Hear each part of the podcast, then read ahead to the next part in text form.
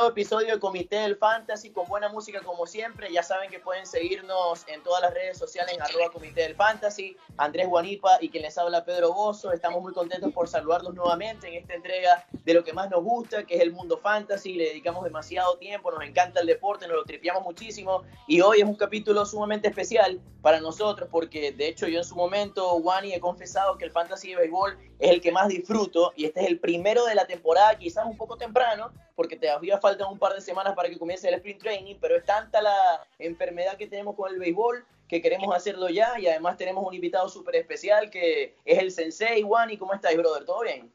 Excelente, todo bien. Eh, empezamos acá con el primer capítulo de Fantasy dedicado al béisbol. Vamos a empezar. la verdad, del 1 al 10, ¿en cuánto tenéis el nivel de ansiedad porque comience la temporada de béisbol? Eh, chicos, el básquet está bueno. El básquet está bueno. Acaba de terminar el, el fútbol americano. No, no, no, lo voy a poner tan alto. Pero te diría que un, un 6-7. No, un 6-7. Imagínate que yo lo tengo en 100.000 el nivel de ansiedad. no, no, no pondría lo menos por Karim, que debe tener entonces un millón por ahí. Brother, aquí perfecto para saludarte, Karim, el sensei. ¿Cómo estás, mi hermano? ¿Todo bien? Un experto en fantasy, un veterano de mil batallas del mundo del fantasy. ¿Cómo estás, brother? Bien, bien, brother, bien. Este, gracias por la invitación. Un gran abrazo, un saludo a ti, Andrés.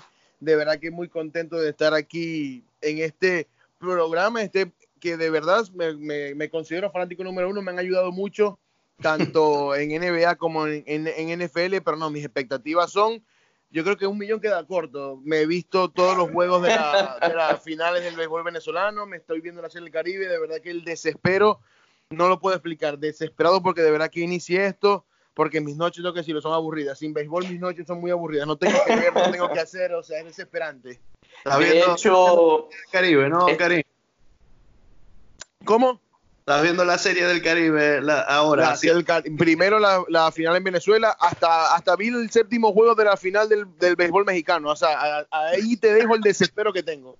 Qué muy vieja, o sea, súper, súper enfiebrado. Sí, no, de verdad que sin béisbol. Estamos en materia con el tema del fantasy en este capítulo para que la gente lo sepa, que nos escucha, que, que está pendiente de los tips, de los mock drafts que hacemos, de los consejos que le damos en waiver wire antes de meternos de frente en materia de, de, de fantasy como tal queríamos preguntarte un par de cositas de lo que ha sido la pretemporada o la preparación para el comienzo del sprint training de la mayoría de los equipos. Dos temas súper importantes. Por un lado, el papelón, la polémica de los Houston Astros y el trade que salió hace pocos días respecto a Mookie Betts yéndose a los Dodgers, un paquete sumamente grande que involucró a muchos protagonistas, pero quiero saber tu opinión respecto a lo que pasó con los Houston Astros y, toda esa polémica, brother.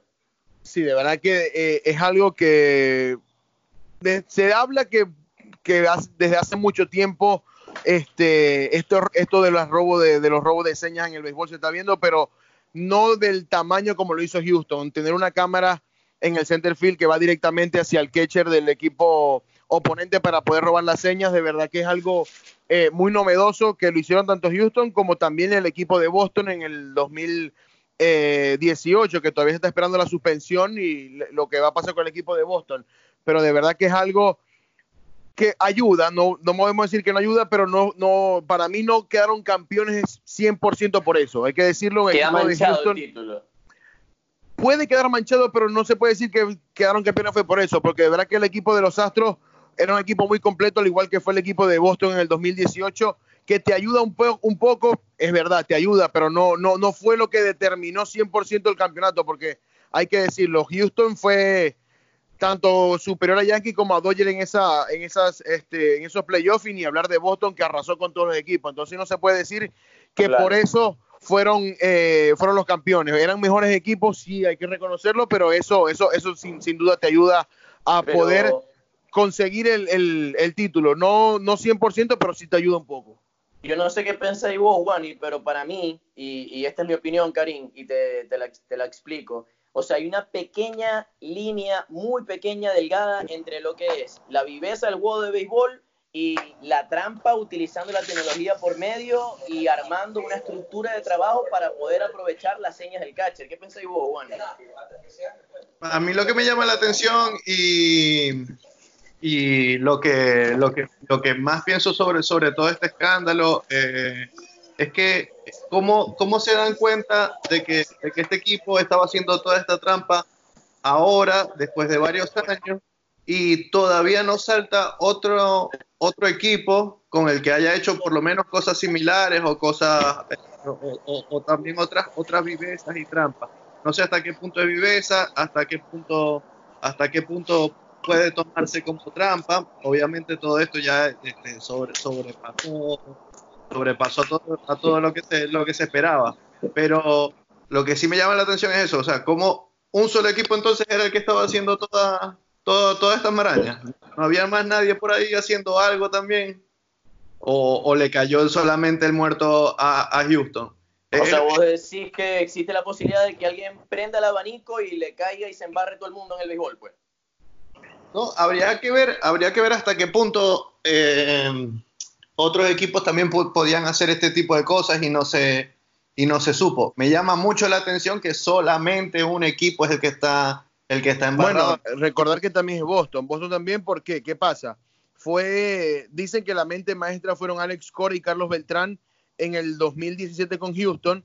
Alex Cora en ese momento era el coach de banca de Houston, pasa en el 2018 a ser el manager de Boston y al convertirse en el manager de Boston repite lo que hizo con Houston y Boston también queda campeón. Por Boston todavía se espera la sanción, por eso fue eh, también despedido Alex Cora, pero todavía pero lo de Boston ya está verificado. la sanción. ¿Cómo? es una especulación porque Cora estuvo en Houston. Lo de, no, no, no, lo de, lo de, Boston también. Lo de Boston también está, está confirmado. Lo que están esperando es la sanción. No ha salido la sanción, pero dentro de poco debería también salir. Dicen que va a ser este, más severa que la de Houston.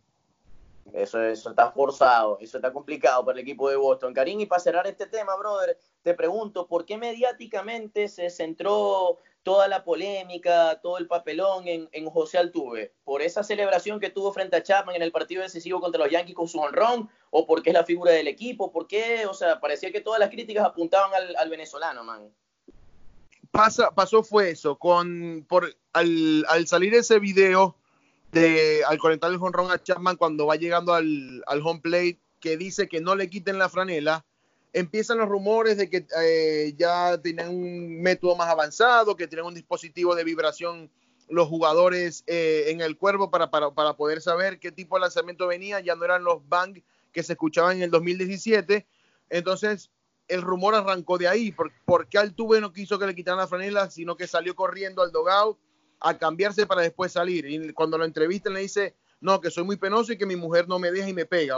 Entonces, la mm. gente sí agarró de eso, pero no es nada confirmado. De verdad que eso sí lo veo un poco más complicado. Ya al tener un dispositivo de vibración que te diga qué picho viene, ya, ya de verdad que me parece mucho. Pero esa respuesta que dio de la esposa y de la timidez sí, sí, no, es, endeble. Por eso, por eso, por eso que la gente dice, compara lo de la, lo de la celebración más la respuesta que dio, por ahí se empezaron a agarrar y empezaron a decir que también tenían el método de, ese método sofisticado de vibración en el cuerpo para poder saber el picheo. Eso está bastante complicado, pero vamos a meternos en la candela, muchachos. Cuando estemos ya conversando sobre lo que vamos a, charlar respecto al mundo del fantasy, vamos a ir conversando lo de lo del trade que, que subimos hace días, como que iba yéndose a Los Ángeles. Nuestro modus operandi en esta ocasión, para los que nos escuchan, para los fanáticos del Comité del Fantasy, que le agradecemos siempre el apoyo y la interacción permanente, nuestros brothers de la Liga de Béisbol, de Básquet, de NFL también. Vamos a hacer lo siguiente, nosotros jugamos una liga de 12, habitualmente en el Fantasy del Béisbol, por lo cual la primera ronda son de 12 jugadores, jugamos por categorías. Juan, y si no me equivoco, son 9 por 9, ¿no? Vos siempre estáis claro con, esa, con esos detalles de la liga como tal. La liga que nosotros jugamos como tal es de 7, 7 categorías por 7. Eh, lo normal y lo que se juega eh, o por lo que se rige en la mayoría de los rankings que vas a conseguir en internet son de 5 por 5, que son 5 categorías de bateo y 5 categorías de picheo.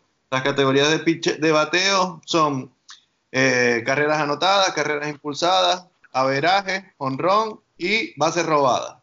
Y las cinco categorías de, de ficheo son juego ganado, em, era, eh, whip, salvado y ponche. Eh, Excelente. Eh, nosotros por, por golosos, porque nos gusta, nos gusta meterle más, más categorías. Más Creo sazón, que nos quedamos sazón. Y creo que nos quedamos cortos. En el, la- en el bateo le metemos eh, OBP, que es el Sí. porcentaje de envasado, y eh, extra base, eh, llámese dobles, triples o jonrones. Y, y en lo que es bateo, añadimos em, juegos perdidos. Ah, eh, perdón, en picheo, sí. En picheo le añadimos juegos perdidos y le añadimos. eh, ¿Quién me ayuda ahí con la otra? Ya va, lo tenía aquí, lo, lo acababa de abrir la- y lo acabo de cerrar. Eh, eh, quality Star, Quality Star. Y calidad. la salida de calidad. La salida de calidad se conoce Esa como buena. salida de seis innings o más en los que menos el de tres carreras. re- eh, recibe menos de tres carreras permitidas. Está buenísimo el resumen que hiciste, Wani, porque a medida en la cual entendamos cuáles son las categorías que tenemos en nuestra liga y con las cuales competimos con el resto de nuestros amigos y compañeros de la Liga Fantasiosa, tenemos que ir analizando cómo va a ser nuestra escogencia y cuál va a ser nuestra estrategia. Por ejemplo, en los últimos años hemos visto que en nuestra liga particular, con donde estamos con los muchachos, con Boivo, con Hatten, con Nelson y con todos los brothers, el picheo es muy, pero muy importante porque existen pocos pitchers élite. Élite son Max Scherzer, Justin Verlander, Jacob DeGrom, Gerrit Cole. Entonces, a partir de todas esas situaciones, nosotros armamos nuestro propio ranking. Y en esta oportunidad, en este episodio del Comité del Fantasy, vamos a hacer precisamente eso. Vamos a hacer como una suerte de avance de la ronda número uno de lo que nosotros pensamos que pueden ser los jugadores más preponderantes a nivel de fantasy y de producción fantasioso en la temporada del béisbol de las grandes ligas. La gran pregunta, la del millón, es quién está en el puesto número uno. Trout o Ronald Acuña, el venezolano. Es una pregunta demasiado buena que tiene muchas ramificaciones para explicar, pero vamos a dejarlo hasta el final porque vamos a empezar, obviamente, por la parte de abajo para que el suspenso vaya Pero creciendo. antes de yo eso, les quiero, yo les quiero ¿quiere- preguntar antes por de eso los que dos que, una- que, que sobran. Ok. Pero quería hacer una pregunta rápido. Eh, de los 12, de los 12 que tienen, quería preguntar cuántos tienen abridores de los, en, el- en su top 12, en, su, en el primer round. Juani, Yo tengo dos, nada más. Dos Yo nada también. más. Yo Dos, también tengo Tres. dos. Yo también tengo dos. Va a estar bueno, va a estar bueno esto. Seguro ustedes me están dejando por fuera el viejito Max Scherzer que cumple 36 años y no confían en el viejuco. Segurísimo, ustedes solo firmo. No confían en el zorro viejo, chico, ¿ah? Qué bárbaro. Ajá, brother, ¿a quién le costó dejar por fuera? Karina, ¿quiénes son, ¿quiénes son esos dos jugadores que...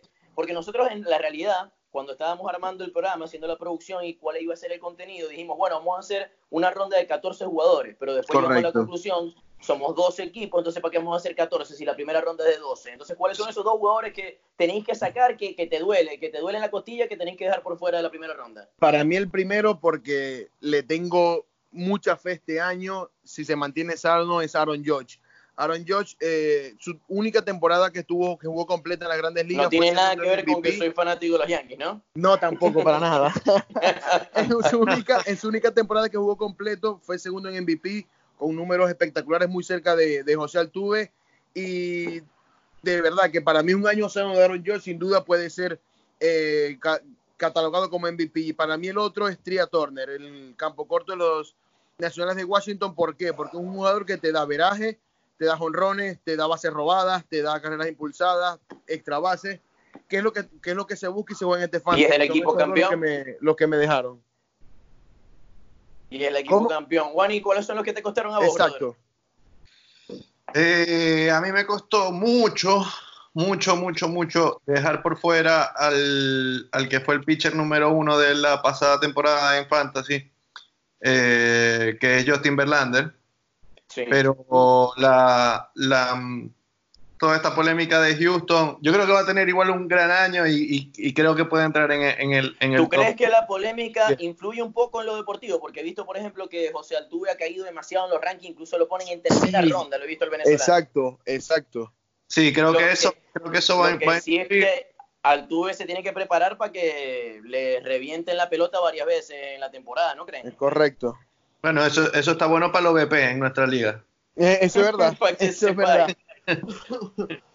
Este, pero me costó mucho, me costó mucho sacar a Justin Verlander. De, de- de hecho, cuando, cuando empezamos a hacer este, este ranking hace un tiempo, lo tenía hasta en el puesto 6. Pero con toda esta polémica y, y después viendo un poco más los números y las proyecciones, eh, se me terminó cayendo hasta el, hasta el 13. Y el otro que dejé por fuera, que muchos, veo en muchos rankings, probablemente ustedes lo tengan en el suyo, es Francisco Lindor, que lo tengo también allí de 14. Bueno, está bien, está bien. Los dos que yo tuve que cortar dentro de la primera ronda son Alex Bregman de los Astros de Houston también y tuve que dejar por fuera a Juan Soto. Juan Soto es un jugador que yo deseo tener en mi equipo a como dé lugar en el fantasy, pero bueno, en esta oportunidad no podía dejar que la subjetividad jugara tanto en contra de, de, mi ranking y lo terminé dejando por fuera. El puesto número 12, señoras y señores. Karim, ¿qué tenéis por ahí? ¿A quién tenéis en el número 12? Contame la en el 12, entró él. En el 12 tengo a Jacob de Grom, el mejor lanzador de la Liga Nacional en los últimos dos años. De verdad que ha sido un grandísimo lanzador. Su problema ha sido las victorias, que no ha podido conseguir muchas victorias por ese bullpen de los Mets, que le ha desperdiciado muchos partidos, pero de verdad que en lo que es en whip, era y ponches, de verdad que Jacob de Grom es una garantía. Y a veces la falta de respaldo ofensivo, ¿no? Por parte de los Mets. Además, este año se espera que tenga mejoría, ya que se espera el, regreso de Céspedes, que se mantenga sano Cano, bueno, Pita Alonso. Que Conforto sigue desarrollándose. Exactamente, de verdad que, bueno, lo de la sorpresa de Jeff McNeil el año pasado, de verdad que los Mets pueden dar una buena sorpresa este año. Sí, señor. Ahora, Karim, a la hora de juzgar eh, a los pitchers dentro del mundo fantasy, ¿qué tanto tomáis vos en cuenta el tema de los parques. Por ejemplo, yo tengo entendido que el de los Mets es beneficioso para los lanzadores, ¿no es así? Correcto. Entonces, ¿qué tanto tomas tú en cuenta eso para escoger un lanzador? Es muy importante, ¿por qué? Porque son que te pueden dar también salidas de calidad. Al ser un parque como el de San Diego, que muy difícilmente la pelota... Eh, el Petco Park. Exactamente, salga de jonrón o los equipos le cueste más hacer carreras, es importante por las salidas de calidad. Eso, eso es un tema muy importante al, al, al tú verlo. Eso lo puedes ver a final de semana, dependiendo de, de, lo que necesites para terminar de ganar el two match up. Puedes buscar un lanzador que lance con San Diego, que un estadio que la pelota no huele mucho, que no corra mucho, necesita una salida de calidad, eh, es una buena escogencia. Bueno, ¿y qué tenéis vos por ahí en el puesto número 12, brother? Yo tengo en el puesto número 12 a Nolan Arenado, el tercera base. ¡Wow! Muy abajo muy abajo. lo tengo, yo creo que todas aquí están, o sea, están arriba. La primera ronda está, está muy arriba. Pero todavía no se sabe si va a continuar en Colorado, ¿no? Porque está peleado con la dirigencia y está pidiendo cambio. Eso es una de las razones, esa es una de las razones por la que yo lo tengo de, 12 y no si se cae en Colorado, esa pelota ya vuela mucho y también le, favorece. Exacto. Eh, el, el, estadio le, le, conviene mucho este, pero de repente si se va, si se va a otro equipo que no, que no sea tan, tan beneficioso para, para los batazos, creo que sus números pueden bajar un poquito. De igual manera, igual manera eh, acá todo es, eh, todos son eh, genios, son cracks en, esta ronda. En la primera ronda no hay margen de error, o sea, no vas a perder el fantasy en la primera ronda. Correcto. Nolan Arenado es, es, es una eterna eh, fuente de, muchos honrones, de muchos RBI, de muchas carreras, de más de 90, de más de 2.90 en averaje. Eh, pero esa situación de que, de que, puede cambiar de trade, creo que, creo que puede bajar un poquito sus números. Y cuando yo hago el ranking, eh, lo hago en base a lo que creo que pueda pasar en, a lo largo de la temporada. O sea, es válido. que, creo que, que han Arenado puede terminar la temporada como, como un 12. Los otros que tengo arriba creo que pueden quedar un poquito más, un poquito mejor. Es completamente válido, pero a mí me caería como una gran sorpresa que si me toca el puesto número 12 en nuestra liga y que me toque Arenado, me voy a sentir el hombre más bendecido del mundo. Te iba a decir, eh, uno de los fantasies que, que, logré ganar con uno de, los, con uno de, de mis amigos o sea, uno de los primeros fantasy que hice con un grupo de amigos, el, ese fantasy que gané por primera vez fue porque Arenado era mi sleeper. Lo, fue lo escogí en la penúltima ronda prácticamente y dejó los números que nos tiene acostumbrados. 320, ¿Año qué? 2008, 2009, no, más, tarde, ¿no? 2000, ¿Cómo? 2011, 2012. No, no, no, no, no, este, 2016, 2015, ya te confirmo. entonces fue 2014. Entonces habrá sido 2014. Sí, arrancó 2013 fue 2014. Hubo 11 partidos, por ahí puede haber sido 2015 que tuvo, tuvo un año de... No, correcto, fue 2015. Fue 2015 porque en el 14 tuvo 18 honrones y 61 impulsadas. En el, y en el 15 tuvo 42 honrones, 130 impulsadas y batió para 287. Fue ese año. Caballete. Caballete es el que saltó a las grandes ligas, mi hermano. Yo en el puesto número 12 pongo a uno de los bateadores más consistentes de, de las grandes ligas, es del equipo de Wani. Lo único que le falta a este tipo para ser un caballete y saltar un poco más arriba en mi ranking es robar base, pero es más lento que, que Karim corriendo de primera a segunda, es Freddy Freeman. Me encanta, lo tuve la temporada pasada en la liga nuestra que compartimos y el hombre pagó con, con todo el precio que yo pagué por él. Excelente, es, es, uno de mis jugadores preferidos, bueno, de mi, de mi, equipo preferido. Este, lo tengo un poquito más arriba yo en mi ranking. Sí, yo también. Freddie Freeman. Yo en el puesto número 11, para arrancar con el 11, yo tengo a Trevor Story. Porque la temporada pasada yo miraba con reojo a Trevor Story porque en realidad no lo conocía a fondo, pero estuve pendiente de él durante toda la campaña y es un todoterreno, además de estar en Colorado, donde la pelota vuela, como ustedes ya han dicho, roba base, es como un Arenado con un poquito menos de honrones y, con y robando base, porque Arenado tampoco eh, suma mucho en los stolen base. Yo no tengo en mi top 12 a, Story, de verdad. Yo y, ojo, y, y visto en muchos top, en muchos fantasies que lo tienen en muchos mock draft, lo tienen de primera ronda, pero de verdad que a mí no me termina de convencer. ¿Por qué, porque es un jugador que ha sido muy inconsistente en, en sus temporadas. Si tú ves sus números, fue la primera temporada cuando arrancó, fue, una, fue la sensación Trevor Story, le hablaba maravillas de él, tuvo grandísimos números. En el 17 bajó, bajó un pelo y fue cuando rompió el récord en, en ponche, su, temporada de récord en ponche que fue 191 con un averaje de 239. Sus, sus últimos dos años, hay que decirlo, han sido muy buenos, pero para mí todavía no, no me convence para ser número uno, porque si tú ves, tienes también hacer robadas, que, que, es lo que tú buscas, pero los ponches si tú estás en un fantasy con en una liga que tiene mucho ponche, que, que, tiene las estadísticas de ponche para un bateador, de verdad que no te conviene tener a Trevor Story. O sea, Trevor Story te prende un poquito las alarmas en cuanto a la consistencia que pueda él tener durante la temporada. Correcto, sí.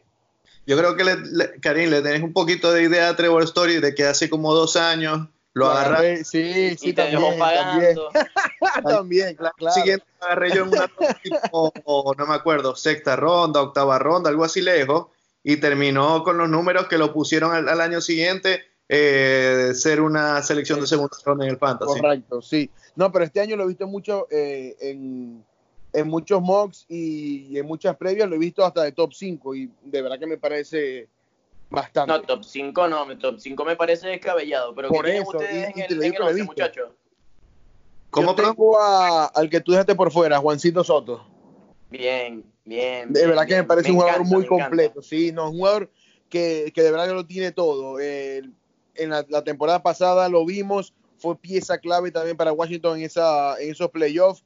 Le dio ese cuadrangular a Gerrit Cole para, para ganar el partido y de verdad que me parece un jugador que, responde y que desde que llegó por la edad que tiene, desde que llegó con 19, 20 años en Grandes Ligas, ha respondido y de verdad que eh, es un, gran pelotero, un gran Eso es algo que a mí me llama poderosamente la atención, porque el chamo llegó a los playoffs, a la Serie Mundial y no le pesó ni un poquito Nada, la responsabilidad, se lo veía cómodo, o sea, es un tipo ganador que da la sensación de que, de que te va a rendir y muy bien en Fantasy. Juan, ¿y qué tenéis Juan en el 11, brother? Eh, yo tengo en el 11 a Trevor Story. También eh, coincidimos en ese.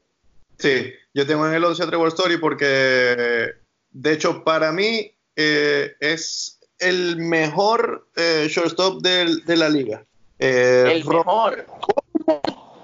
Tengo otro ahí, pero porque tiene dos, tiene, tiene también la, opción de, ser, de, ser, de ser shortstop y otra posición, pero únicamente shortstop, Trevor Story, para mí es el mejor. Además, eh, hay, este, este, año me parece que hay poco, poco shortstop de calidad. Cuando, cuando me tocó hacer un par de, de, de mock draft, eh, queda muy lejos, por ejemplo, Jan Segura o, o Didi.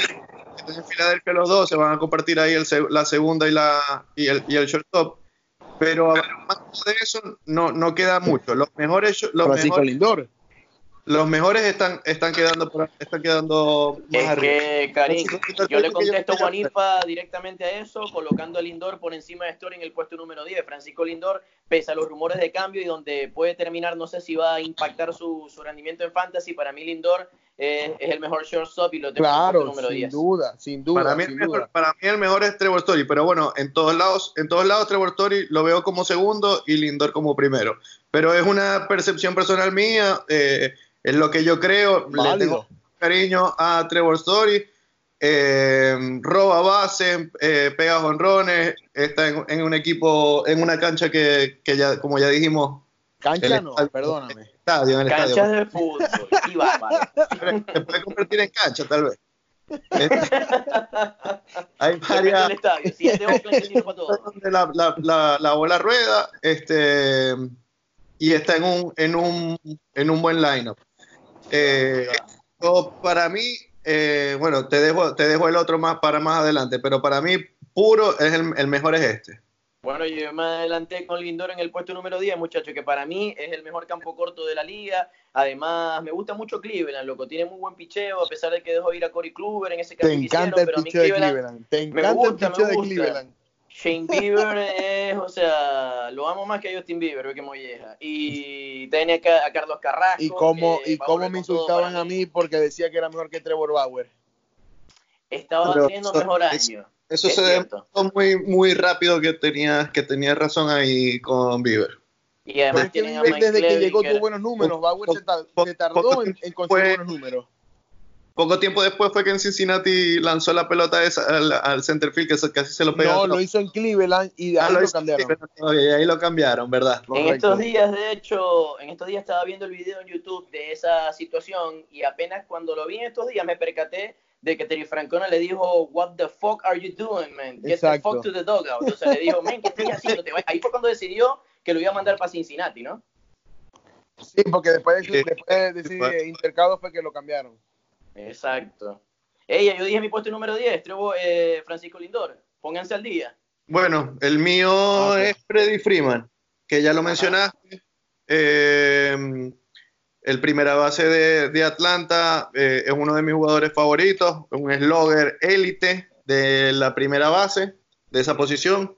Este año proyecta, según algunos rankings, 33 honrones, cerca de las 100 anotadas, cerca de las 100 eh, impulsadas, eh, por en- averaje por encima de, de 290. Eh, creo que es uno de mis, o sea, es uno de mis jugadores favoritos y creo que es uno de los jugadores más consistentes que, que hay en el béisbol. Hay Y algo no de tanto Freeman eso, que, que- quería acotar que me parece que lo operaron, no sé si fue el hombro izquierdo, y hay que estar pila con eso en el sprint training. ¿Qué ibas a decir, Karim? No, que no tanto, o sea, no tanto que es un gran bateador, sino que también es un gran eh, defensivo. A la defensiva, Freddy Ah, Freeman es un sí, sí. gran primera base. Lo que tú le tires, piconazo, Sí, alto, afuera, todo lo agarra. De verdad que es impresionante. No tanto como batea, sino también como fildea. Es, Fue- es un lujo verlo jugar. ¿Fue eh, guante de oro o lo robaron, Karim, este año? No, este año no sé, no sé si lo ganó este año, pero yo sé que, Creo que no lo, este- creo que no lo ganó. Por eso, oro. por eso- por eso te digo que, que, que si lo robaron, porque yo, yo veo generalmente, así como tú ves los juegos de, de los Yankees, yo veo los son los de los de Atlanta y, y de verdad que es un animal en- a la defensiva. Sí, él, él de verdad que, eh, o sea, no quiere decir que es lo mejor porque también batea de gran manera, pero este es un gran filiador. No, no estuvo ni en los finalistas. Fue Anthony Rizzo, que Anthony Rizzo también es, es una pared en primera base, Sí. no, hay que decir- no hay que negarlo. O sea, de verdad que Anthony Rizzo para mí, eh, hoy en día, de verdad es el mejor primera base defensivo del béisbol, por delante de Matt Olson y todo. Pero los otros finalistas fueron Christian Walker y Paul Goldschmidt pero de verdad que me sorprende que no esté en los, final- en los mano finalistas porque Freddy Freeman de verdad que es, es un, es un gran jugador defensivo. Sí, va. Anthony- Rizzo sí, sí te, tomo que también es un gran Sí, defensivo. sí, no, Pero Rizzo- bueno, Rizzo acá es estamos, acá estamos jugando Yo más el tengo en el Bueno. 10 yo tengo a, a Breckman. Eh, ¿por, qué no lo, ¿Por qué lo tengo tan bajo? Porque Tan bajo, de- yo lo dejé por fuera, ¿viste? Ah, bueno, tú, pero todo el mundo lo tiene top 5 también, top 8. ¿Qué pasa? Que con el caso de Houston, que ya también lo ha dicho Clevinger, para mí eso, bueno, en OVP van a ser excelentes, pero pelotazos van a recibir toda la temporada de este equipo. Se tienen que preparar para eso esos muchachos, ¿oíste? Porque toda la liga en, está en la- muy, pero una muy entrevista Klevinger ya lo dijo, se los ofreció y, y, y los de, el descontento de muchos jugadores y de pitchers también que, que, que han, los que han comentado con respecto a este caso, de verdad que el equipo de Houston es hoy en día el equipo más odiado de todo el béisbol. Breckman fue el segundo en MVP en la temporada pasada en, en la Liga Americana y de verdad que me parece que es un grandísimo jugador, pero lo tengo ahí en el de puesto 10. Sensei, Sensei, me parece demasiado gracioso que cuando estemos hablando, cuando estamos hablando de fantasy, en un marco quizás más serio en el podcast, el comité del fantasy, vos te ponéis el chip de Enrique Rojas, cambiáis el acento y todo y hablé como Enrique Rojas. No, no, ¿qué pasa? No, no. Si quiere me... Hermano, Clevinger lo que quiere es callapa, lo que quiere es escuchar un reguero, un Sí, no, no, no. Quiere armar la coñiza y que se y que se dé, que se dé lo que se dé, pero no, este, de- eh, y eso, eso va a estar bueno. Cuando Clevinger le, le, le lance a Houston, créeme que el primero que va a estar frente al televisor en ese juego voy- a ser yo. Va, pues, va a ser un partido súper polémico. Seguimos adelante, muchachos. Yo en el puesto número 9 voy con mi primer pitcher del ranking.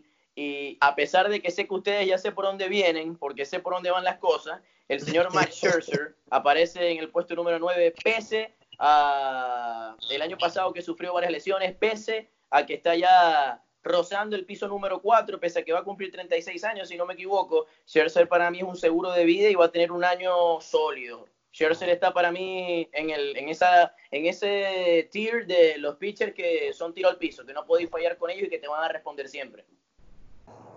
Dijeron que, que, bueno, que él iba a empezar este año con todo. eh, la, eh, a ver, cualquier cosa me corrigen. Terminó el año con una dolencia, no me acuerdo si fue en el hombro o algo. eh, que, mm, Claro, que, bueno, yo me acuerdo que para la recta final del Fantasy, porque yo lo tenía, lo extrañé muchísimo. Y llegó a los playoffs así como que apenas estaba disponible para el equipo. bueno, el último juego de la Serie Mundial. eh, Exacto, tuvo que lo picharon, lo pichó. Joe eh. Pero, pero bueno, eh, yo lo que leí hace poco de él es que este año iba a arrancar con todo. O sea que la verdad es que eh, no, no me parece, me parece que está un poco alto en tu, en tu ranking, pero no, no descarto que sea el pitcher uno o dos de, de esta temporada, para nada. Mientras se mantenga sano, sobre todo, ¿no? ¿Qué? Sí, Es que te garan- este, es un pitcher que te garantiza ponches, que te garantiza buena efectividad, que te garantiza buen whip. El problema son las victorias por, por el equipo de Washington y también su bullpen. Porque el año pasado, a pesar de lanzar 172 innings, que no está mal por todas las lesiones que sufrió, solo, Claro. solamente consiguió 11 victorias.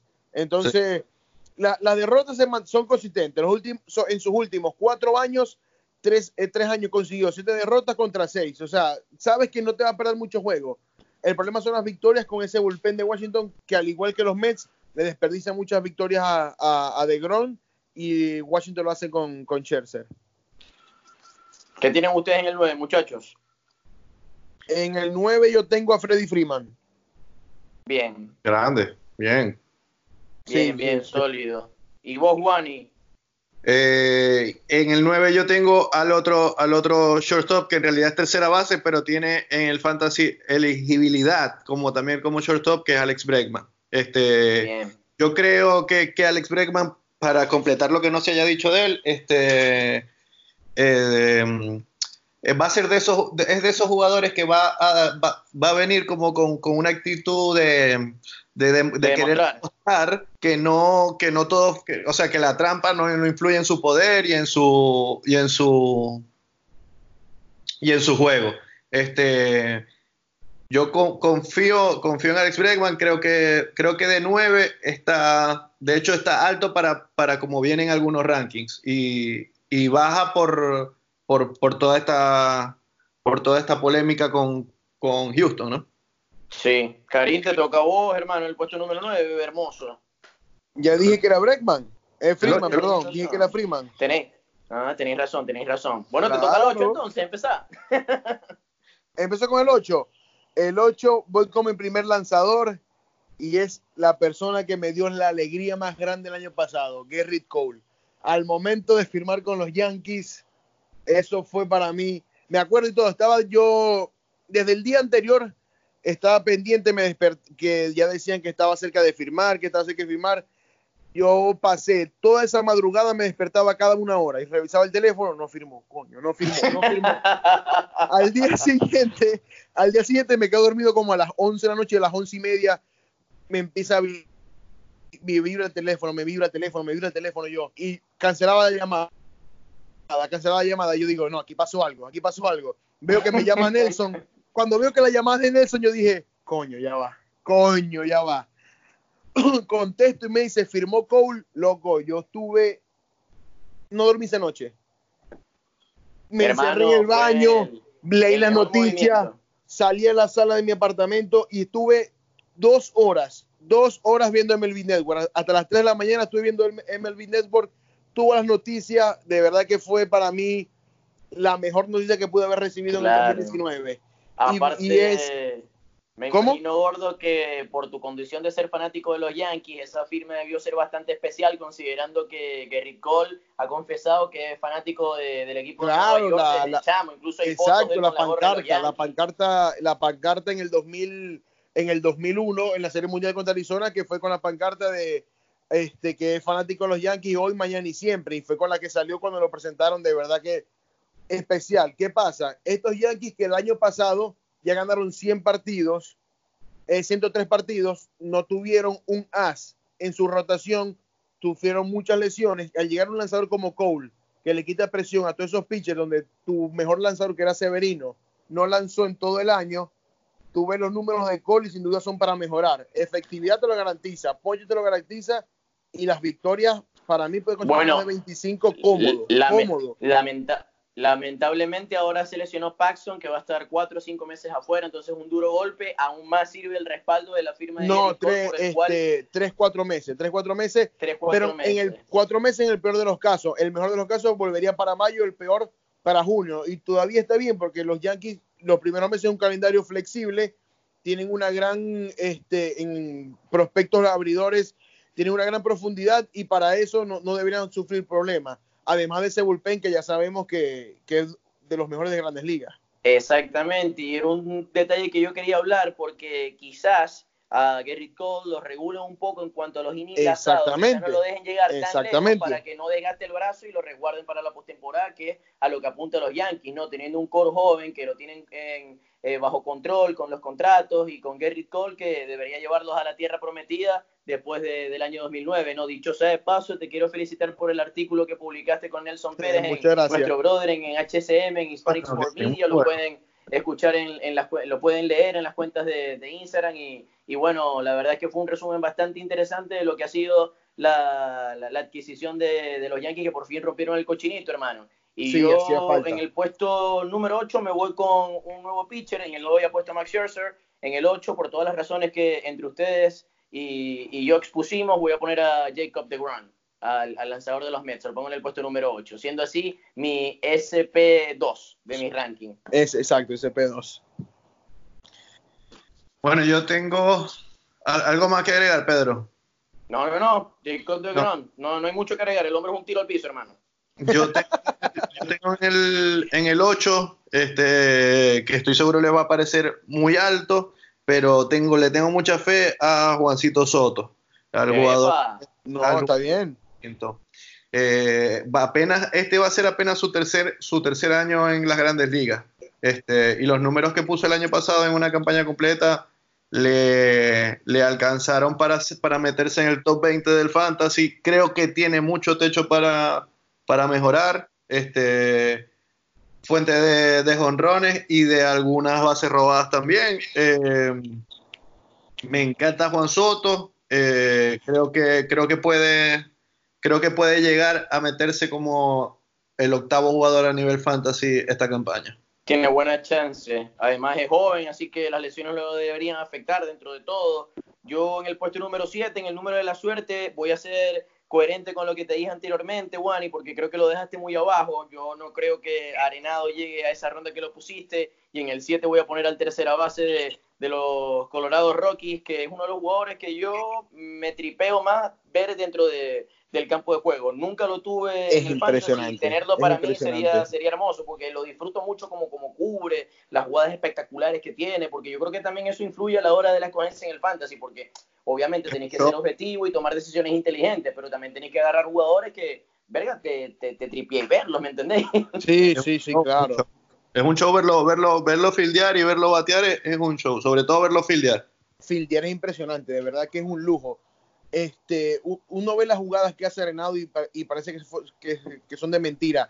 El brazo que tiene, el alcance que tiene, es impresionante. Es un jugador que prácticamente más allá de la raya, en rodillas, tira primera, arrodillado, sin coger impulso. Es tremendo en eso. Eh, eh, tiene, o sea, tiene un highlight de 100 jugadas así. Sí, sí, sí. Pues, y, y, todas te las drenado. Todas te las tiene él. es impresionante. ¿Y en, en el número de la suerte que tienen ustedes? A ver, yo tengo en el número 7 a, a El 7 fue Cole. Ah, vamos con el 6. No, no, te estás adelantando, mi hermano. Estamos en el 7, yo fui con Arenado. Si ¿Quién era 1, 2, 3, 4, 5. ¿Quién era tu 8? En mi 7 es Cole. mi 7 es Cole. No, no te es Cole porque... en el claré. Qué bárbaro. No, no, no, no. No, aquí lo tengo. Mi 7 es Cole porque mi 8 fue Arenado. No, no. Ah, te fijas. Claro. Bueno, chicos, para empezar entonces el 6, yo pongo Gary Cole. Ya dijimos lo que tenemos que decir. Mi número 6 es Gary Cole, siendo así mi SP número 1. Para mí, el primer pitcher eh, va en el número 6, aunque sé que si un Santiago en nuestra liga o un José Miguel, que son brothers nuestros, está dentro de los primeros 5, Gary Cole no llega al puesto número 6. Sí, no, si Santiago, Santiago tiene el pick 1, agarra a Gary Cole sin pensarlo. Sin pensarlo. No, no creo, no creo. Tampoco así. Pero bueno. Eh, los dos tienen en el 6 a Cole. Yo tengo en el 6 al mejor campo corto del béisbol, Francisco Lindor. Claro que sí. No, yo tengo... cambian de equipo? No, no, ya, ya dijeron que no cambiaba de equipo. Ya dijeron que, que se quedaba en Cleveland. El año pasado se perdió 20 partidos por la lesión y con todo eso tuvo números extraordinarios. 32 honrones, las impulsadas varían en ese equipo de Cleveland porque es un equipo que de verdad no batea mucho, pero su averaje y las y la bases robadas es lo que lo determinan al jugador puertorriqueño. Para mí, de verdad que este año va a tener más responsabilidad en ese, en ese line-up y puede y este es el año que consigue por primera vez en su, carrera más de las 100 impulsadas. Yo creo que Lindor es candidato incluso al premio MVP. es como mi take de la Liga Americana. Depende también de, clasificar Cleveland. Si Cleveland se llega a meter, puede, puede estar metido en los papeles. Si tiene números regulares y no, clasifica, y no clasifica Cleveland, va a ser complicado. Tenéis razón, eso influye mucho en el béisbol. Hugo, Ani, ¿qué contáis, man? En el puesto número 6 yo tengo a Jacob de Grom, que para mí es el mejor pitcher de, la, de las grandes ligas. Este, por encima de Gerrit Cole. Un puesto por encima de Gerrit Cole, sí. Ojo, ojo, ojo, ojo, ojo. De Grom de Grom es mejor lanzador para mí que Gary Cole, no lo voy a negar. Claro. De Grom es mejor lanzador que Gary Cole. ¿Qué pasa? Es por un bullpen bueno y una ofensiva, bueno, de Exactamente. en fantasy es mejor Cole por eso mismo, porque te vas a garantizar las victorias y y cómo se llama, bueno, solo las victorias, porque la ofensiva, la ofensiva y como decía, y el bullpen te garantiza la victoria. Pero bueno, de Grom, de Grom para mí es mejor lanzador que Cole. No, no, Ponches el año pasado, el año pasado le sacó 70 Cole a de Grom. Eh, y, en, y, en, y en efectividad estaban ahí, eh, un poquito mejor de Grom. Pero, pero lo, sí, lo de las victorias obviamente beneficia mucho más a Henry, a Cole en ese equipo. Este, sí creo que los números de Henry Cole en en efectividad y en, eh, y en whip, sobre todo en efectividad, eh, este año pueden subir un poquito porque es un estadio más pequeño el de, el de los Y es una división también eh, complicada con estadios más, con estadios más complicados. Karim, si no me equivoco, vos dijiste tu puesto número 6, brother. sí, Lindor. Bueno, entramos a la zona caliente entonces, entramos al top 5. en los últimos días se dio a conocer el trade que ya todos conocemos de Verdugo a Boston, de Mookie, de Price a los Dodgers. Entonces eso ha provocado que hay un cambio un poquito quizás sí, drástico. Eso te iba a decir, yo cambié. El, con el cambio tuve que, cambiar también. Ok, a ver, ¿quién tenés en el puesto 5? Yo, en el 5, Cody Bellinger. Coincido. En el 5 tengo Cody Bellinger. ¿Qué pasa? El 4, los, lo, el top 5 está claro. Ahora, el cambio de ayer lo modificó, pero de verdad Cody Bellinger. ¿Por qué? Honrón, impulsadas, OBP, averaje, bases robadas, todo. Cody Bellinger te lo da todo. Además de que arrancó la temporada el año pasado de manera impresionante, batiendo más de 400 por prácticamente dos meses. Es imposible mantener ese ritmo hoy en día en grandes ligas, pero es un jugador de verdad que es muy completo. Y, y, lo bueno es que en el fantasy también te cubre varias posiciones. Lo vas claro. a tener en los outfield, lo vas a tener en primera base, lo puedes tener como utility. Eso es algo que también beneficia mucho. Sí. De hecho, a propósito de, de, Bellinger, yo estaba leyendo en Fantasy Pros, una de las páginas que más utilizo para ponerme al día con el tema de los fantasy y sus rankings y los consejos. Eh, Bellinger fue el jugador que pegó el salto más grande respecto al promedio de ranking que tenía el año pasado. Si no me equivoco, el año pasado lo agarró nuestro brother Daniel Ochoa al comienzo de la tercera ronda o al final de la segunda ronda. Y estamos hablando que de un salto a para meterse en el top 5. Ni siquiera Cristian Sí, correcto. Sí, a mí, a, yo, yo también lo agarré en un fantasy como en cuarta ronda. Y los primeros ah, no, meses que estuvo bateando. Con puros locos en esa liga. Con puros sí, ahí, ahí, ahí, esa, esa, liga, esa liga de verdad que a veces veo unos picks que no entiendo. Lo agarré como en cuarta o quinta ronda. Y yo me mantuve de primero en esa liga hasta que Bellinger batió. Cuando Bellinger empezó a caer, me vine sí. también a pique. un, arranque, un, arranque, loco, Bellinger. El sí, no. Dos meses batiendo 400, de verdad que no se ve en el béisbol hoy en día. Tremendo. Sí, sí, locura. Claro, no va a tener los números que tuvo, que tuvo el año pasado. Eh, creo que es imposible tenerlo. Eh, pero también a Bellinger lo beneficia mucho eh, la adición de Mookie Betts, otro más a, a, quien empujar fácilmente, para ver si podemos hablar ahí de la, exacto, de la, de las exacto. Yo particularmente mantengo a Mookie Betts en el puesto número 5 eh, cinco, y no. a Bellinger lo subo un puesto y lo dejo en el puesto número 4. Así que péguenme con todo, muchachos, que esa es mi decisión. Mookie en el, el quinto cuatro, y Bellinger en el cuarto. En el cuarto creo que vamos André y yo con el mismo. De Milwaukee. Correcto, no. estamos iguales. Claro, Christian Yelich. Bueno, menos mal que estoy yo para poner la diferencia aquí, el locario, el fantasy. Yo, no, no, en, aquí igual, acá en igual. El top 5, en el top 5, cuatro son de la Liga Nacional.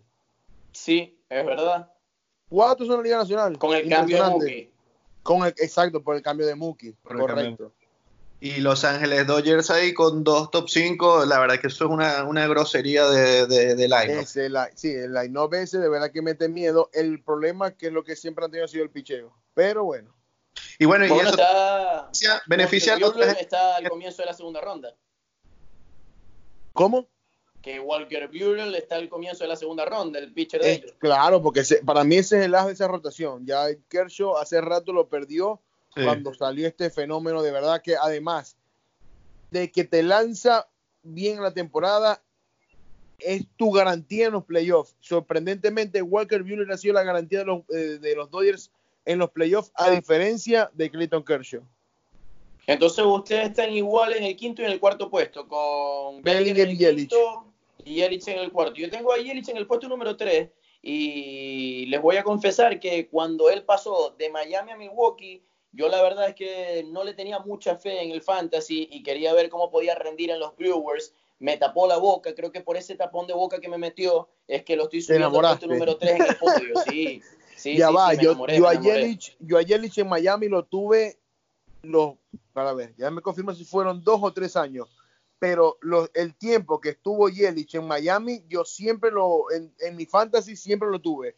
A mí siempre me pareció un jugador completo, perfecto, pero el, el eh, no, en Miami estuvo dos, cinco años, pero cuatro años fueron completos como titular. Esos cuatro años claro. lo tuve porque me pareció un jugador muy completo pero le que faltaba, en aquel momento compartía faltaba... el outfield con, con Marcelo Zuna, ¿no? Esa, era, el mejor, era el mejor outfield de las grandes ligas. Sí, el, de, el, de, Miami. Giancarlo Stanton, Marcelo Zuna y Christian Yelich. Muchacho, que hizo Derek Jeter con ese equipo? ¿Por qué lo, de, lo desmanteló así? Este, el problema fue que cuando ellos compran el equipo, ese equipo estaba endeudado no había cómo pagarles y había que salir de esos contratos. Por eso es que Jeffrey Loria en ese momento los vende, se va para Francia, de donde es él, y sale de ese peo. Pero el, el problema de los Marlins era eso, que Jeffrey Loria los endeudó tanto con el estadio como con los contratos que hizo y después no tenía cómo pagarles. Claro. Y después el que llegó, Derek Jeter, tuvo que acomodar la situación, soltar contratos y, tratar de absorber a la mayor cantidad de prospectos posible. Lo que estaba leyendo a propósito de eso de Christian Yelich en estos días es que él siempre fue un prospecto muy importante, capaz me equivoco, Karim, pero siempre fue un prospecto caballete. Pero en el primer año como que tuvo dificultades, pero una vez que despegó nadie lo paró el muchacho, porque además batía para veraje bueno el perro, roba base, un bateador demasiado fuerte. Aquí te lo tengo. Él debutó en el 2013, solamente jugó 62 partidos, batió para 288. Después en el 2014 batió para 284 con 9 honrones, 54 impulsadas. En el 2015, 300 de averaje con 7 honrones, 44 impulsadas.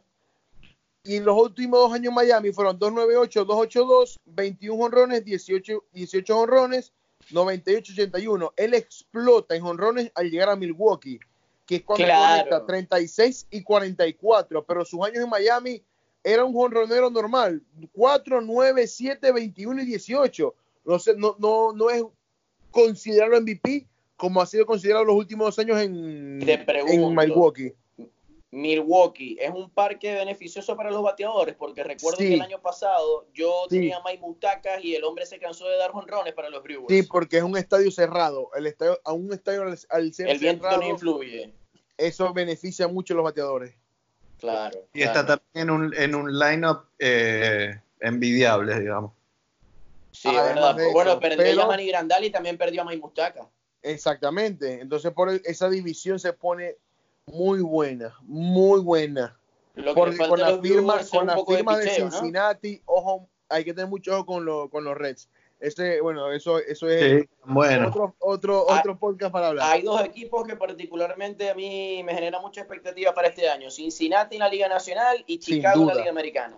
Sin duda. Son dos equipos que vienen este, armando su equipo a futuro con muchos prospectos y que ahora pudieron firmar piezas clave. A Chicago todavía para mí le falta un poco de picheo que no, han podido, no han podido terminar de firmarlo, pero en ofensiva ambos equipos están muy completos y Cincinnati al conseguir Luis Castillo y en el cambio de los con al hacer con los Yankees con Sonny Gray que Sonny Gray volvió a ser ese lanzador que era con Trevor Bauer. En, eh, en Cincinnati Trevor Bauer tienen un top 3 muy bueno Cincinnati, a diferencia de los otros equipos que tú ves en esa división central, que en, los cachorros ves muchas incógnitas, muchos lanzadores viejos, y Milwaukee que todavía no sabes quiénes son los abridores.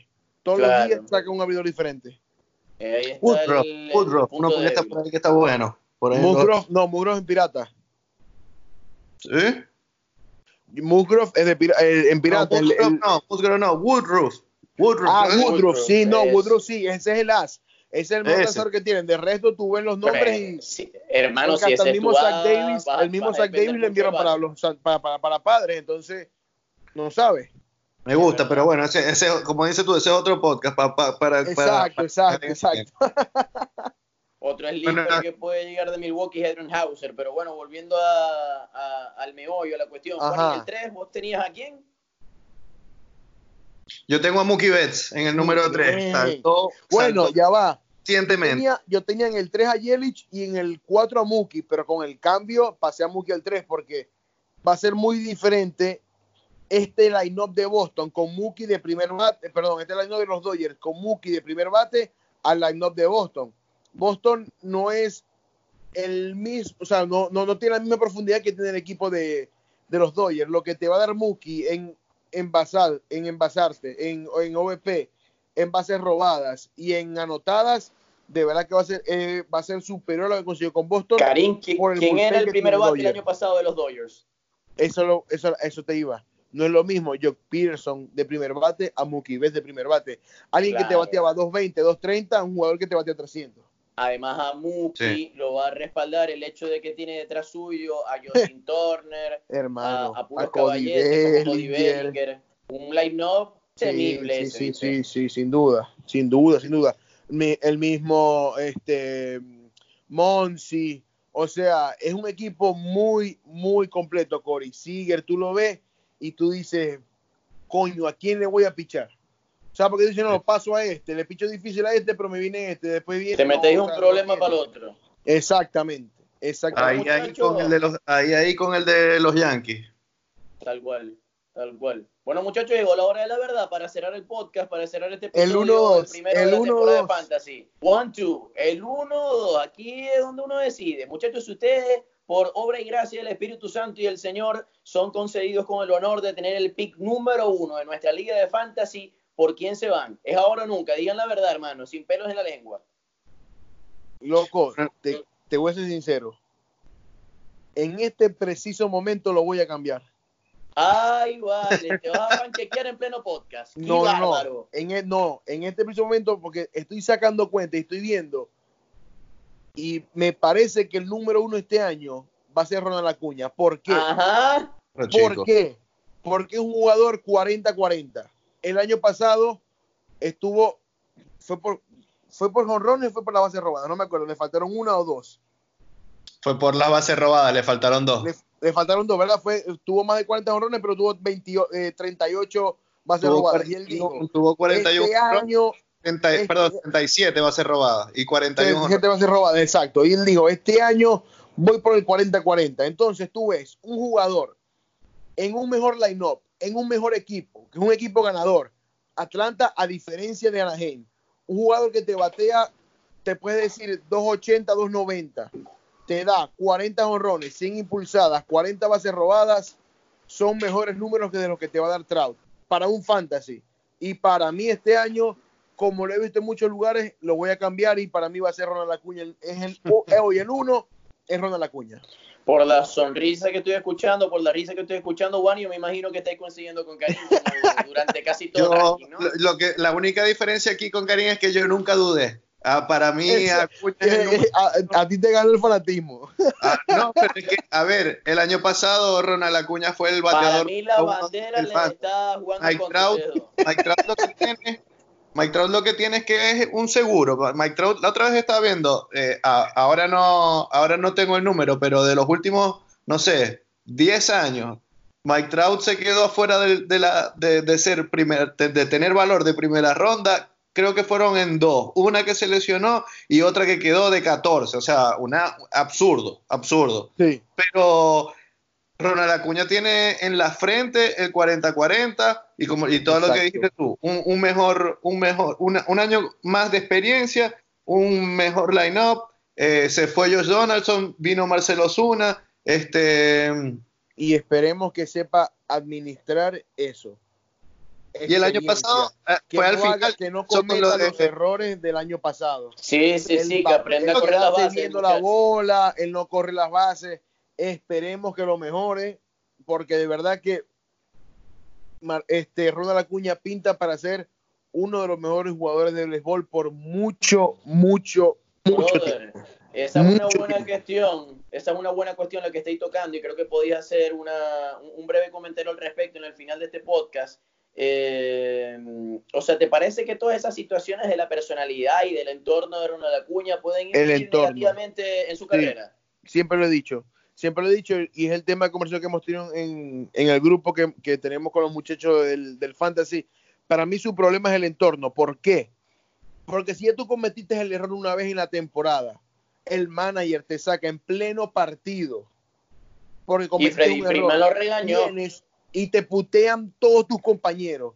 Vienes en la postemporada, en la postemporada que no puedes dar ventaja y lo vuelves a hacer y por esa carrera tú pierdes el juego. eso, hasta los fouls tenía que correr. Claro, y proviene en postemporada, que tú postemporada puedes estar ganando por 10 carreras, no te garantiza, son playoffs. Tú tienes que ganar el juego, lo vuelves a hacer y a la final por esa carrera perdieron el partido. ¿Qué pasa? el 99% de la población te putea y te echa la culpa y te dice, no aprendes de tu error, pero tu entorno te aplaude y te dice que todos los demás son los que están equivocados, coño, ¿quién está equivocado? ¿El 99% o aquellos dos que, son los que están alrededor tuyo diciendo, no, estás haciendo las cosas bien? Coño, hermano, esa es una gran reflexión, el claro, claro, entonces es lo que yo digo, tienes mucho futuro por delante, eres un gran pelotero, puedes romper muchos récords. Escucha los consejos de las personas que tienen este rato en, este deporte, no en los que te rodean, que no duraron dos, tres años en grandes ligas, y por algo es. Hermano, ¿estáis listos para escribir poemas, oíste? Yo, afortunadamente, cuando, cuando de béisbol me inspiro. Cuando te inspiráis, te inspiráis. A propósito de inspirarse, yo todos los años tengo la tradición y, se lo comparto de ver Moneyball al comienzo de toda la temporada. Cuando arranca el sprint training, veo Moneyball y, y, me lo tripeo. Sin duda, sin duda. bueno, ese, e, ese será otro episodio del podcast que te vamos a invitar, Cari. Las mejores películas de deporte y, también lo combinamos con un poquito de fantasy. Pero muchacho... Santiago, Santiago que es el que, que ah sí, es, es, es, es el, nuestro experto en, en ese es nuestro Scorsese de, del grupo. claro. Brother, yo afortunadamente no coincido con ustedes. Para mí el puesto número uno le sigue perteneciendo y le seguirá perteneciendo a Mike Trout por los próximos años porque es la perfección hecha jugador de béisbol. Yo creo que lo, lo dijiste anteriormente, Juan, es un seguro de vida. Eh, la situación del entorno, la situación del equipo por allí podrá, podrá influir con Acuña. Por eso este yo, si tengo el puesto número uno, agarro a Mike Trout. Me quedo tranquilo si tengo el pick 2 y ustedes obtienen el pick número 1, porque me va a quedar atrás a mí. No voy a hacer cosas que a la hora del draft se me asusten y agarre atrás de número 1. Les agradezco, por favor, que no se claro, Ey, de una, convocas, convocas un podcast y nos destruyes, de una. Excelente, te tomo la palabra, mi hermano. Pero no, no, y Juan y vos, contanos un poquito de tu pick 1, hermano. No, ¿qué, más, qué más por decir que, que lo que dijo Karim? Este 40-40 eh, en la frente. Eh, eh, Sin duda. Ronald Acuña. Este, y el Doc Trout, obviamente. Lo que te decía de Mike Trout, o sea, Mike Trout es seguro de que va a estar allí entre los, entre los mejores. Ahora, no sé si va a ser el uno, no creo que vaya a ser el uno de, la, temporada en, general. El año pasado el uno fue Ronald Acuña a pesar de que su OVP es un poquito más, un poquito más abajo que, el del resto y su averaje está ahí también, un poquito más abajo. Pero el 40-40 es, algo que ya no. ¿Hace cuánto te mira, para que tú veas lo difícil, para que tú veas lo difícil que es un 40-40, en la historia del béisbol, solamente cuatro jugadores lo han hecho. ¿Cuáles son, bro? con el 88, con, con, los Atléticos de Oakland en el 96, Barribón con, con los Gigantes de San Francisco en el 98, Alex Rodríguez con los Marineros de Seattle y en el 2006, Alfonso Soriano con los Nacionales de Washington. Son los únicos cuatro jugadores miembros del Club 40-40. Y bueno, tuvo tres bases robadas y para este año lo consigue. El quinto, yo quiero estar, yo quiero tener a ese jugador en mi, equipo en el Fantasy. que aparte que sea venezolano, sabroso. Sí. Exacto, porque tú lo ves, es un cubano, un gringo y dos dominicanos. Bueno, Alex Rodríguez dominicano, dominicano gringo y Soriano dominicano. Claro, hay poder latino ahí, hermano, como el toda la historia del béisbol. Muchachos, ya para acotar al final, hay rebranding de, de la franquicia ustedes. Yo sigo apostando a la Grey Zuliana. ¿Ustedes qué? yo muero con el sensei, yo muero no, yo, yo muero, yo muero con los los pollos tienen, tienen, un, un, campeonato, un campeonato ya, o sea, no, no, no hay sí, por qué. verdad. No, yo muero. No hay, no hay motivo para mudarse de ahí. Yo muero como me apodó mi, mi hermano y el que me, me invitó a ser parte de todo esto del periodismo deportivo Nelson Pérez, que es el sensei, y así muero yo, como el sensei. Sí, va, sí, va. Un pequeño tributo entonces para el Black Brother. Este, sí, porque después se molesta, porque no le doy los créditos. Es verdad, pero bueno, nosotros tenemos el podcast en Hispanics for Media, así que hay una alianza con, con la gente de Canadá y con nuestro hermano Nelson. Luego llegamos al final, la verdad es que yo me lo tripié muchísimo. Excelente, loco, muy bueno. Muchas gracias, Karim, por, por, por tu tiempo, por tus enseñanzas, tu sabiduría. Eh, de verdad, de verdad, Karim, un gusto. A ver, cuando nos, cuando nos la pegamos, ¿qué más vamos a hacer? Loco, bueno, eh, primero. Pronto para Argentina, ¿no? Sí, sí, sí, sí, este año. Primero, de verdad que muchas gracias por, por la invitación. De verdad que para mí fue un honor. También me lo gocé mucho. Espero poder seguir siendo parte cuando sean de béisbol, porque de, NBA y de NFL ahí se los dejo a otros, pero de verdad, de verdad que fue un, un, placer, este, y no, este año, este año está anotado, Argentina, ya, bueno, yo lo hablaba con Pedro, si no es en junio, va a ser en octubre, pero de este año de que voy, voy, de que voy, voy seguro para allá, porque la bombonera me espera. Aquí te estamos. Tení, varios techos, dicho sea. Sí, sí.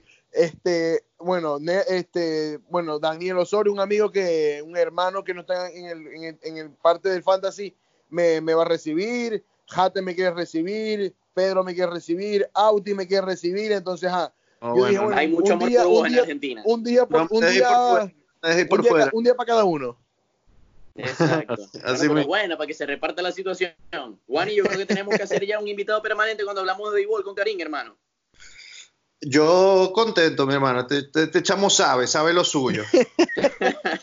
bueno, será hasta la próxima, mis hermanos. Esto ha sido un nuevo capítulo del Comité del Fantasy, especial, edición especial por la presencia del Sensei Karim Ayubi. Lo pueden seguir también en las redes sociales. Nosotros somos el Comité del Fantasy, arroba el Comité del Fantasy en Instagram. Andrés Guanipi y Pedro Bozo, nos despedimos. Será hasta la próxima ocasión. Muchas gracias por estar pendiente del comité. Hasta la próxima, muchachos. Y que ganen su liga y sus cobritos en el Fantasy. Is this just fantasy?